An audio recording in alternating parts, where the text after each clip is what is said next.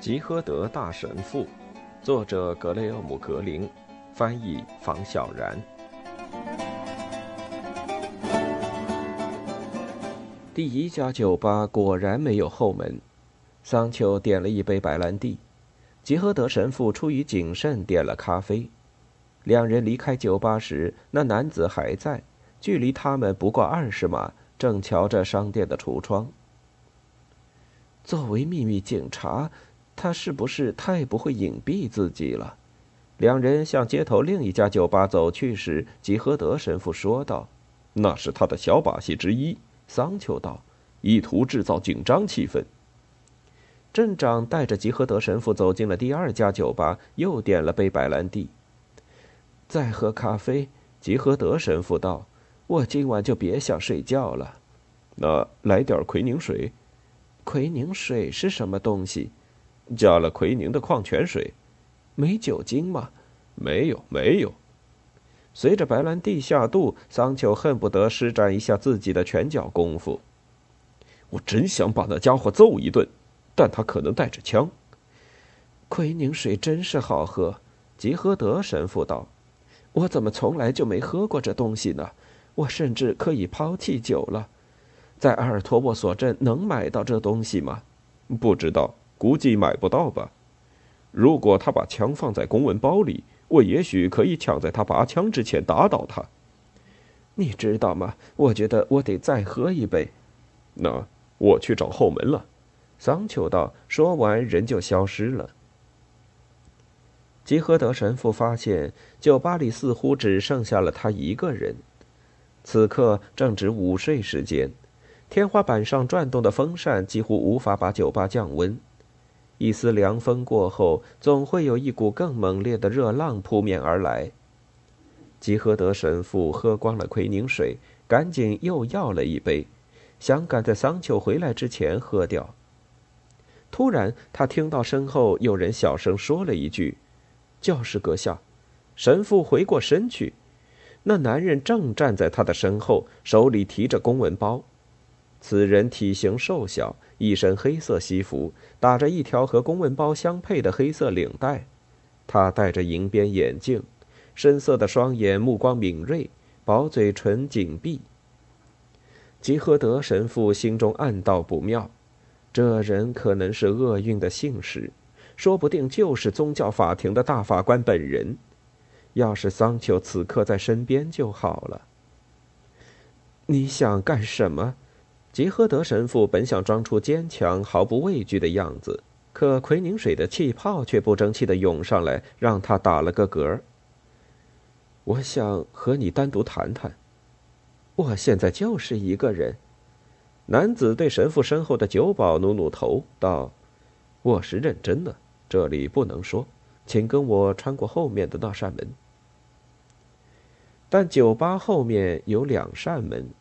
吉诃德神父真希望自己知道桑丘走的是哪一扇。进右边的门，男子命令道。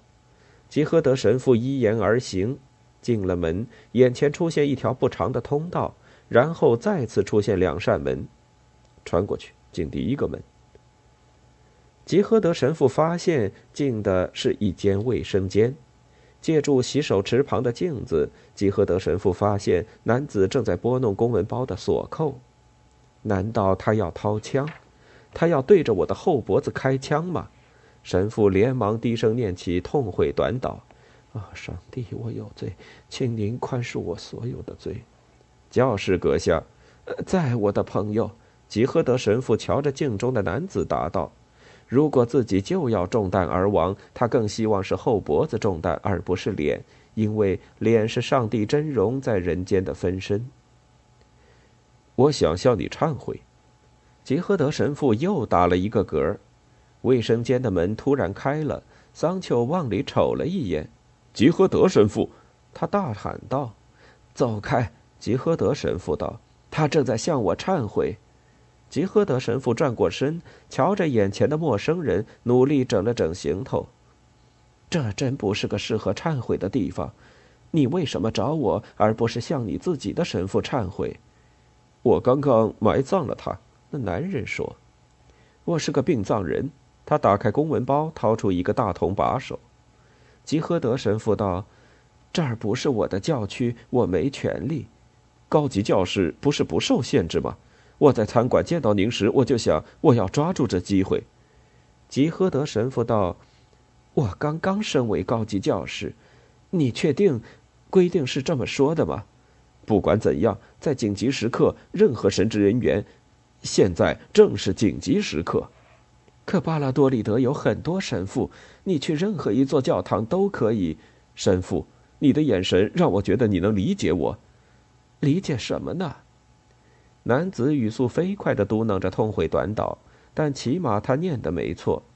吉诃德神父有些不知所措，他从没在这种环境下听人忏悔过，他总是坐在那个像棺材一样的忏悔室里。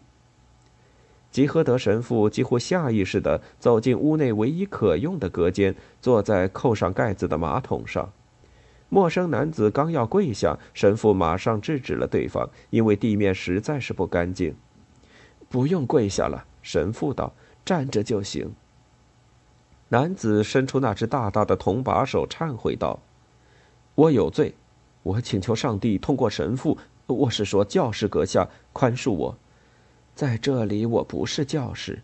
吉诃德神父道：“忏悔不分职位高低。说吧，你做了什么错事？这把手是我偷的，我还偷了另外一个类似的把手。你必须将它们物归原主。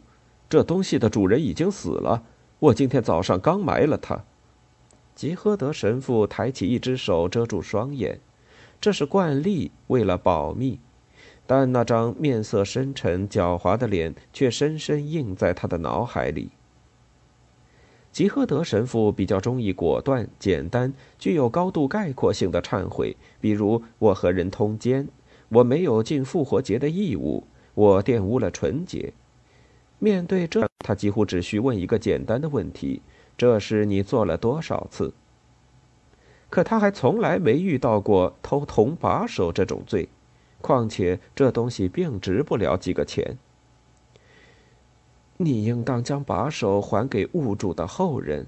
冈萨雷斯神父没有后人。这是什么把手呢？你是什么时候偷的？这些把手已经被我卖掉了，但我又把它们从棺材里拿出来，这样就可以再卖。你总是这么做吗？吉诃德神父按捺不住对这事的兴趣。这是他在听人忏悔时常犯的错误，这很常见。我的所有竞争对手都这么做。吉诃德神父不知道黑里贝特约恩神父会如何看待此事，他绝对会将此事定性为违法事件，此项罪过还包括通奸。但吉诃德神父依稀记得，偷盗的罪过程度要由所偷物品的价值来决定。如果被偷之物的价值相当于物主月收入的七分之一，就必须严肃对待；如果失主是百万富翁，那就算不上罪过了，起码不算违法。冈萨雷斯神父每月的收入是多少？如果只是死后才拥有这对把手，那他算得上是真正的失主吗？而棺材的主人应该是其葬身之处——大地。吉诃德神父继续发问，更多是为了替自己争取思考的时间。你之前做这事时忏悔过吗？没有，我刚才说了，教士，这是这一行默认的行规。铜把手另外收费，但只是租赁费，租到葬礼结束为止。既然如此，那你为什么还要向我忏悔？也许我过于敏感了，教士。但我在埋葬冈萨雷斯神父时感到有些异样。冈萨雷斯神父对这些铜把手颇感自豪。你瞧，这说明他在教区是受人敬重的，因为把手是教区出的钱。你交十一奉献吗？当然，我很喜欢冈萨雷斯神父。那换句话说，你是在偷自己的钱？不是偷，教士阁下说了，不要叫我教士。你说这不是偷，是默认行规，同行们都将把手拿走的。是的，那你为什么还会感到心里不安呢？男子做了个手势，意思是说他也不知该如何解释。吉诃德神父扪心自问，自己到底有多少次像他一样，不知道为何而内疚？有时他真是嫉妒某些人的果断，有自己的原则，比如黑里贝特渊神父，他自己的主教，甚至教皇。可他却像活在迷雾里，跌跌撞撞，找不到一条明路。神父道：“不要再为这种小事烦心。回家好好睡上一觉。也许你偷……你觉得上帝在乎这芝麻大的事儿吗？他创造了整个宇宙，我们甚至都搞不清楚这宇宙中有多少颗恒星、行星和世界。你不过拿了两个铜把手，别小题大做。说声抱歉，消除心里的不安，然后回家去吧。”男子道：“但，但请赦免我的罪。”吉诃德神父觉得完全没有必要，但迫不得已，只好嘟囔了一番例行公事的话。男子将把手放进了公文包，锁好，然后闪开身子，为吉诃德神父让出了一条路。坐在马桶上的吉诃德神父感到有些疲惫，他寻思：“我说的并不妥当，为什么我总说的不够好呢？”这男人需要我的帮助，我却只是对他例行公事。愿上帝宽恕我，在我弥留之际，是不是某个人也只会为我例行公事？片刻之后，吉诃德神父返回了酒吧，桑丘正一边喝着第二杯白兰地，一边等着他。你到底在里面忙什么呢？做我的本职工作。吉诃德神父答道：“在卫生间里。”卫生间、监狱或是教堂有区别吗？把那人打发了吗？吉诃德神父道：“我想是的。我有点累了，桑丘。我知道我不该放纵自己，但能让我再喝一杯奎宁水吗？”